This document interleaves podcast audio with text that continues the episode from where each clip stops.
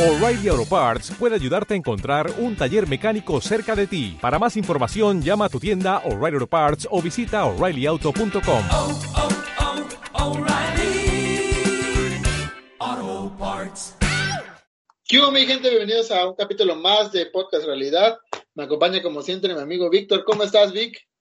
Hola, ¿qué tal? ¿Cómo están todos? Yo estoy muy, muy bien. Eh, Sergio, ¿cómo estás? ¿Tenemos nuevas noticias el día de hoy? Sí, muy bien, sí. A los que no nos conocen, nosotros tenemos algo llamado el tridente y hoy por fin se junta la pieza que nos faltaba. Daniel Lagunas, ¿cómo estás, Dani? ¿Qué tal amigos? Muy bien, feliz de volver a verlos, aunque sea eh, por este medio, escucharlos, platicar un poco y pues feliz, feliz de, de- de estar aquí y de pues, platicar un poquito de las experiencias que nos han sucedido. Para los Estamos que listos. Para los que no lo conocen, eh, les voy a hablar un poquito de Dani. Dani es un ex estudiante de la Unitec, es un ex cristiano y un excelente, eh, Eso es cierto. un excelente eh, gerente, porque ahorita está en un programa de entrenamiento de gerentes en la empresa en la que trabaja. Entonces, pues más o menos es una de las poquitas cosas que se pueden decir, Dani. ¿Qué nos puedes decir de ti, Dani? Para los que no te conocen. Pues bueno, eh, cuestión personal, que soy una persona muy abierta, me gustan las relaciones tanto de con hombres como con mujeres, eh, en cuestión de eh, cómo piensan, qué saben, qué te pueden decir a un argumento que tú llegues a dar. Eh, en conclusión, podría decir que soy una persona muy abierta, me gusta mucho divertirme, divertir a los demás también, es parte de, de, de mí, es como mi esencia y pues no sé, me, me, me siento una persona muy positiva, pero realista. Y eso es un tema importante a tratar el día de hoy. ¿A qué te La refieres gente con que ya nos ha escuchado sabe que a Víctor y a mí nos faltaba algo y yo siento que es este cabrón. Ese cabrón le va a poner como que la sal. ¿Qué ibas a decir, Vic? Eh, le quería preguntar a Dani a qué se refiere con positivo, pero realista. Sí, claro, me refiero a que hay que ser una persona positiva siempre y cuando la, la, disposición esté en cuestión de, del sentir. A lo que me refiero es que el positivismo a lo pendejo, por así decirlo, te lleva a meterte como una burbuja de un pensamiento negativo. Es una burbuja que te hace sentir bien, que te sientes en tu zona de confort, que te sientes a gusto. A la larga, eso te puede llegar a afectar porque no tienes los pies en la tierra. Y cuando esa burbuja llega a tronar, vienen consecuencias que no veías venir desde un principio. ¿Te ha pasado algo así a ti, Sergio? Que, que te sientas así como que súper positivo, pero que realmente detrás de toda esa positividad eh, traes arrastrando como que, ¿cómo, cómo le llamarías, Dani? ¿Presión o, o, cuál sería la palabra? Mira, yo siento que es una presión social, eh, si se puede decir de esa manera, que, que, que la sociedad te, te presiona a decir, tienes que ser feliz, tienes que estar positivo, tienes que ser una persona que quiere cumplir sus sueños y, y al momento de que tú sabes que tienes un problema, te estás enfrentando a una situación difícil, empieza tu cabeza a decir, ¿por qué no soy feliz? ¿Por qué no soy feliz? ¿Qué está pasando? Tengo que ser feliz. Y es una presión exactamente social que te involucra en una burbuja. Volvemos al mismo tema. Pero No sé si, presión- si tengas... ¿Es una presión social o es una presión que tú mismo te provocas por falta, por, por intentar cumplir expectativas que alguna otra persona te, te fijó? Entonces, ¿te lo fija la sociedad o te lo fijas tú mismo? Yo creo que influye de las dos partes. Hasta donde tú te dejes eh, influir sobre ese pensamiento de la sociedad y pues sí, o sea, lo haces tuyo prácticamente. Yo creo que es una con otra. ¿Te ha Se, se unen las dos. ¿Te ha pasado, te has llegado a sentir así? Eh, siendo francos, yo creo que todos en algún momento nos hemos llegado a sentir de esa manera. Eh, no sé, en cualquier, en cualquier eh, cuestionamiento. Eh, al escoger la carrera, al escoger una universidad, por ejemplo, al entrar a un trabajo, ¿no? De superación, por ejemplo. Inclusive llega a sentirse en las actividades que tú llegas a hacer, ejercicio, cultural, por ejemplo, la música, no sé, depende de muchas cosas. No sé si a Sergio le haya pasado algo así, tengo una experiencia que contarnos. Pero no sé si como tal, no sé si como tal así. Ja, ja, ja, chistosos.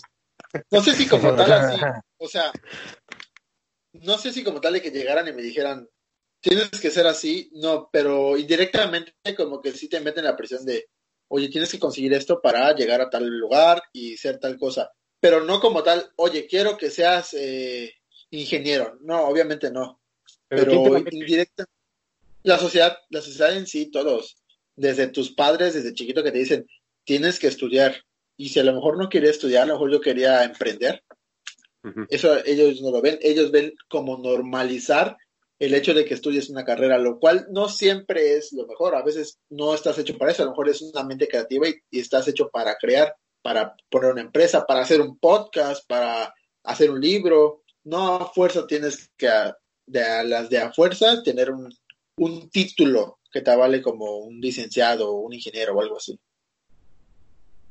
Ok, ok, ok. ¿Tú te has llegado a sentir así entonces? Sí, yo creo que todos. O sea, a mí me causa mucha molestia cuando eres joven, cuando tienes 15, 16 años y dicen, ¿qué vas a estudiar? Güey, nadie sabe qué va a estudiar a los 15 años, ¿estás de acuerdo? Sí, güey. No tienes ni siquiera inclusive, vida cursado.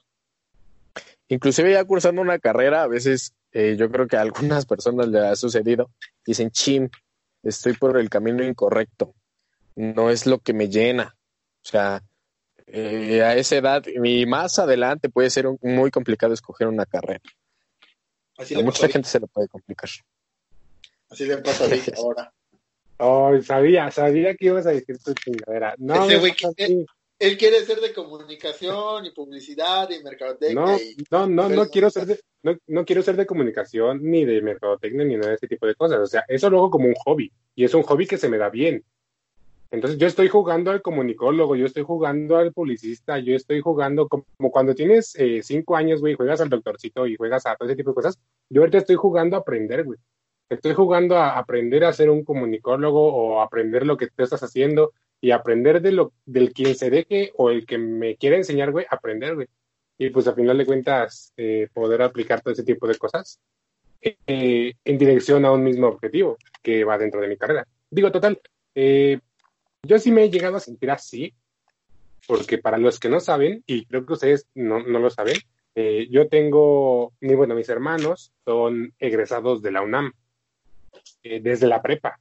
Ellos terminaron la secundaria y se metieron a la preparatoria y se quedaron en prepa 9, que es de la UNAM. Y entonces, por el alto promedio que tenía, a, a Ciudad Universitaria, CEU, y allá estudiaron su carrera. Y entonces yo por ser el, hijo menor, güey, eh, siempre como que eh, tuve esa sombra, güey, tuve ese peso de que como mi hermano eh, estudió en Prepa 9 y mi hermana estudió en Prepa 9, todo el mundo esperaba que yo estudiara en Prepa 9. Y como mi hermano estudió en CEU y mi hermana estudió en CEU, esperaban que yo estudiara en CEU, pero en ningún momento nadie me preguntó qué era lo que yo quería.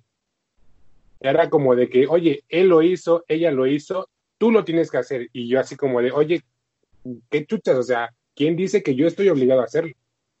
La, vida que hayan elegido mis papás o mis hermanos o cualquier otra persona es decisión de ellos y si las cosas les han salido bien, me da gusto, es porque tienen el potencial, la inteligencia y la capacidad para hacerlo, pero el hecho de que yo lo haya intentado y no lo haya logrado, no quiere decir que sea menos que ellos o menos que cualquier otra persona o que sea un fracasado. Puede ser simplemente que mis, que mis intereses o mis gustos no van dirigidos por ahí. Pero es un problema, como ustedes dicen, social, en el cual te etiquetan y te señalan con el dedo eh, y te ponen a sombras de, los logros, ya sea de tus papás, o incluso, como dice Sergio, tus mismos papás, tus mismos padres, a lo largo de cómo te van educando, te van, te van poniendo bajo su sombra. Y, sé que son una locura, pero conozco gente todavía en pleno siglo XXI, güey, que, que tú dirías que esto ya no pasa, que estudian lo que sus padres hubieran querido estudiar. O sea, viven vidas eh, para complacer los sueños frustrados de sus padres. Y eso está cabroncísimo. Porque, o sea, imagínate, güey, vivir tu vida como a tu papá le hubiera querido, simplemente para hacerlo sentir satisfecho. Yo creo que es una de las experiencias, pues, más, más horribles, ¿no? Digo, yo no vivo. fíjate una que-. Ajá. Fíjate que puede ser una experiencia horrible o esa misma experiencia te puede dar las agallas para hacer lo que tú quieres hacer.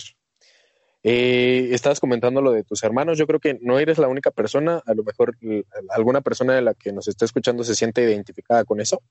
Ajá. Eh, realmente depende mucho de donde tú quieras llegar y del pensamiento que tú sientas que es lo mejor para ti.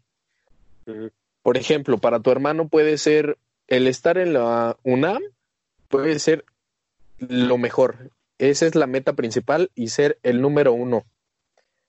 Pero a lo mejor tú- el número, el número uno para ti eran otros sueños, era, por ejemplo, estudiar en Unitec, eh, eran otras cuestiones que no engloban lo mismo a tu hermano o a tus hermanos, ¿no?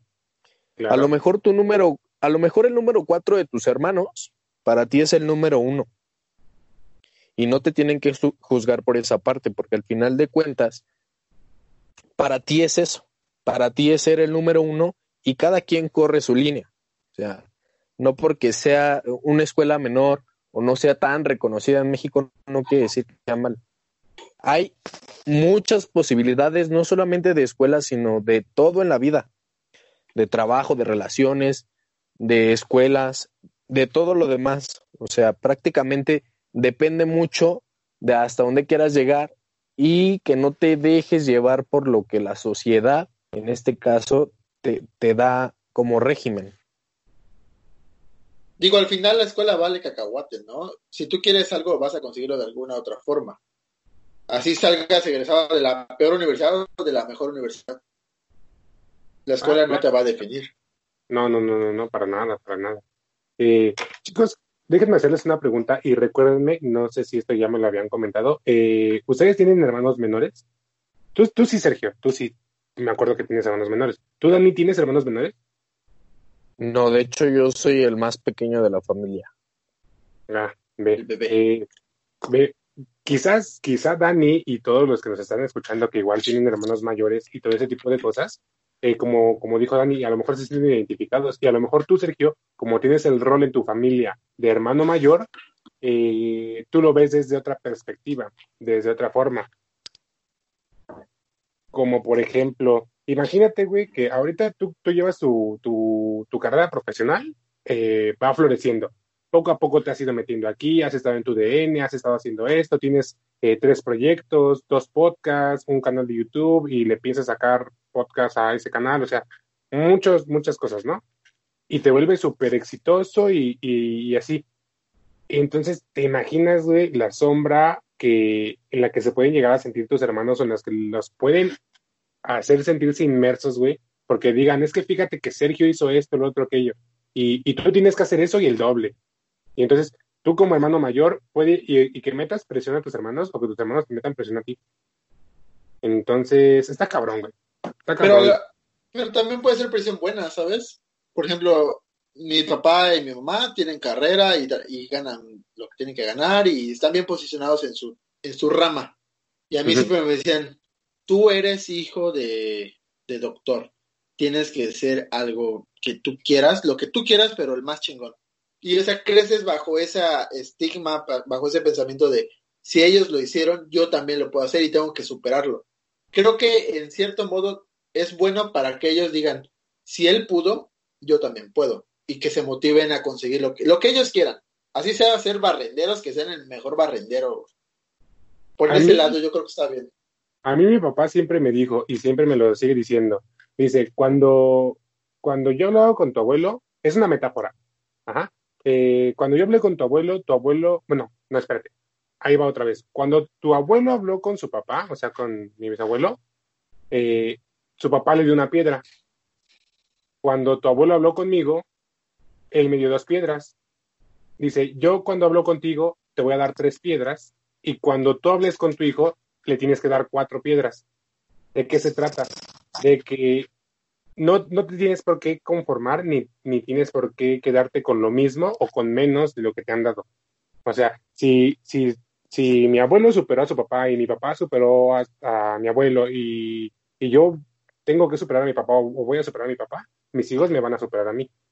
Y no es como que ahí, ahí ya no entramos como que no es de que a huevo tienes que hacer esto, no, no, simplemente es como dice Sergio, haz lo que quieras, pero échale ganas. Y si yo soy un chingón y me estoy esforzando por ser un chingón, tú tienes que ser todavía más chingón que yo, porque eres mejor que yo, eres la mezcla de, de dos personas bien chingonas, entonces tienes que ser todavía más chingón que nosotros. Y así. Entonces, me, me parece muy, una muy buena metáfora para tocar en este Tiene tema. mucho, tiene mucho que ver con el éxito que llegues a tener tu personal. Eh, igual les quería hacer una pregunta, no sé qué piensen sobre, o qué prefieren más bien tú en tu vida, por ejemplo, Sergio, tú, Vic, ¿prefieres un éxito personal o un éxito convencional? A convencional me refiero a que seas famoso, que hayas logrado lo que quieras, por ejemplo, un ejemplo de el boxeador que gana millones, el que era futbolista de barrio y se convirtió en un gran futbolista, el cantante que era de, no sé, de la cuadra y ahora ya cobra, ¿no? Ese tipo de, de éxito que la sociedad influye como él la está rompiendo, o más bien un éxito personal en tu vida. ¿A quién quieres que te conteste primero? ¿Él o yo? ¿Yo? Tú, tú, tú, adelante. Quien adelante. guste. Pues es que yo las dos las mezclo, porque yo desde chico quise estar en los deportes. Entonces mi, mi éxito personal sería ser el mejor. Y para ser el mejor tengo que ser, viene de la mano de tener fama, porque por buenas o malas, para allá va mi medio, para la televisión, para la radio, para los medios. Entonces van como que de la mano. Entonces yo, al menos en mi caso, sería los dos juntos.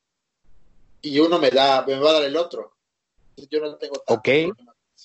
Pero si te dieran a escoger en una oportunidad de trabajo, en una oportunidad de, por ejemplo, formar una familia, eh, tener hijos, prácticamente hacer un hogar, ¿qué prefieres tú? ¿Darle más, em, darle más prioridad a, a tus proyectos profesionales, por así decirlo, el convencional, o darle más prioridad al proyecto pe- personal? Si tuvieras esa día- eh, balanza. Hoy en día, convencional, sí, mis proyectos, mi trabajo, mi carrera. Eh, Que evidentemente en el futuro quizá me cambie la mentalidad, ¿no?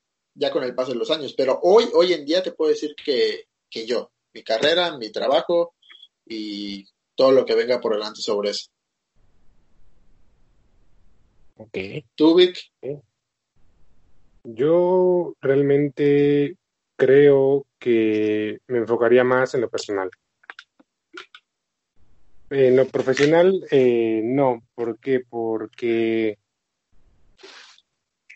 les voy a contar una historia. Eh, ah, seguramente tú no te enteras, Dani, porque esto apenas acaba de pasar. Eh, y seguramente los que nos están escuchando que son de la escuela, pues están enterados de esto. Y a lo mejor tú también, Sergio.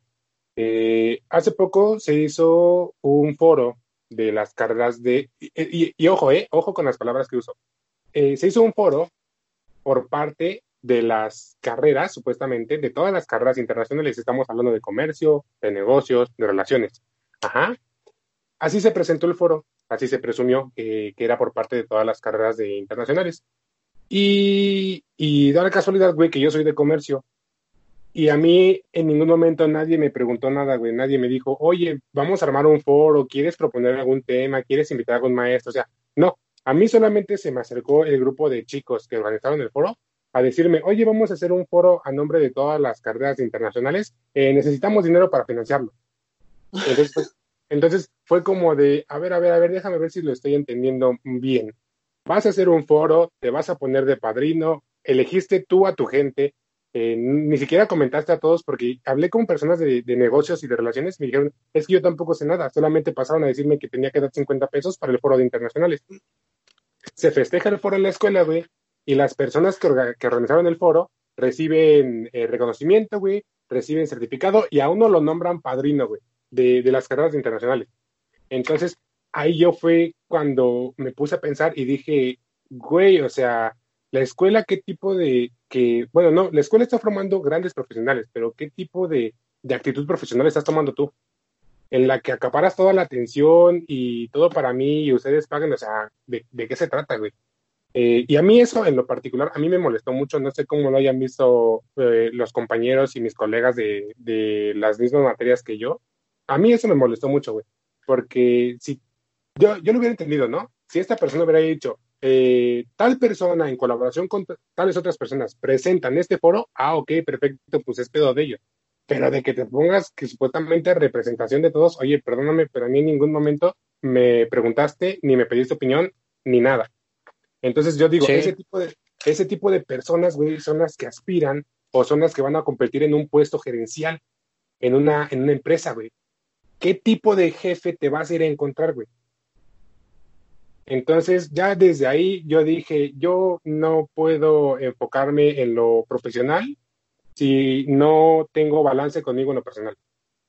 Porque si se me van los pies del piso o, se me olvida alguno de mis principios o cualquier cosa, cosita así, es muy probable que cuando tenga poder eh, me deje corromper por el poder y actúe mal.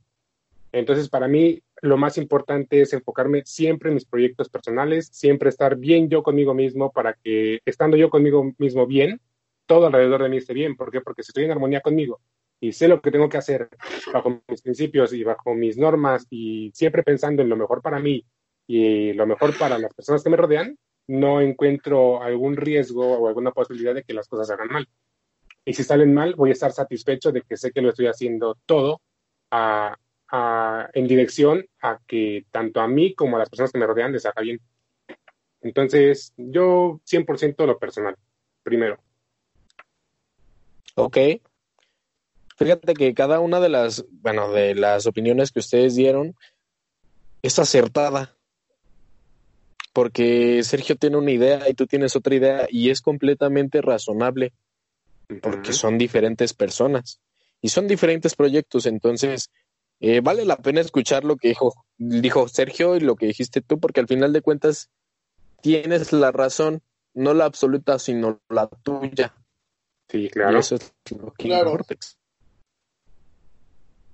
En el periodismo siempre se dice que nadie se tiene la verdad absoluta, porque nadie puede tener la verdad absoluta, la verdad siempre está cambiando. Exactamente. Y mira, eh, escuchando lo que dijo Vic, está bien curioso porque ya me, ya me sucedió. Eh, el empezar a ver tu éxito conven- convencional o éxito profesional o éxito de trabajo te hace perder mucho enfoque en, en, en lo personal muchas veces, en querer hacer una carrera, en querer este, formar algún negocio, ese tipo de cuestiones. Una vez escuché a una persona que decía, el tiempo donde desperdicias más eh, energía, esa, esa, esas ganas de hacer algo, donde lo desperdicias es cuando intentas ganar el dinero. Lo peor que puedes hacer es, o donde más desperdicias tiempo en la juventud, es cuando intentas ganar dinero y no irte por el lado de yo quiero hacer esto, este proyecto, eh, yo quiero estudiar, yo quiero, sí, sí me doy a entender Sí, sí, que sí. prácticamente donde tú estás perdiendo gran parte de tu vida es cuando intentas ir por el dinero. Porque al final de cuentas el dinero sí te puede dejar un carro, te puede dejar una casa, por ejemplo, ¿no? Pero ¿a dónde más te va a llevar? Va a haber un momento donde el dinero te va a estancar. Y no porque no seas un profesional. O sea, hay gente que, no sé, el típico ejemplo, ¿no? Del señor que vende barbacoa y pinche camionetón, ¿no? Más bien, sí, literal, o sea, más bien depende, güey, de que, eh, y fíjate, el señor de la barbacoa seguramente antes de ir por dinero, güey, se enfocó en, ok, ¿cómo se prepara? Yo quiero hacerlo. Te aseguro que esa persona tiene que saber cómo cocinarlo, eh, por cuidar desde el animal directamente. O sea, no se enfocó en el dinero precisamente, güey, en el dinero rápido, si lo vemos de esa manera. Se enfocó primero en saber el negocio, porque tú no puedes manejar un negocio si no lo conoces. Exacto.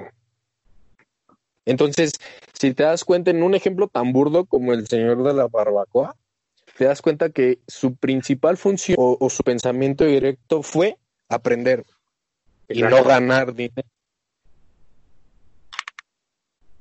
Sí, Y si eso prácticamente, mucha gente, mucha gente se va primero por, por lo convencional, volvemos a lo mismo, güey, por el dinero, por la fama, lo que tú quieras, que no está mal.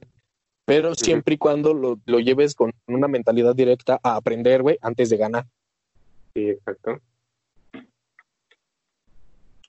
Y eso es lo que muchas veces nos lleva a perder gran, gran, gran, gran eh, tiempo de provecho en otras cosas, el buscar el dinero. güey. Te lo digo por... eh,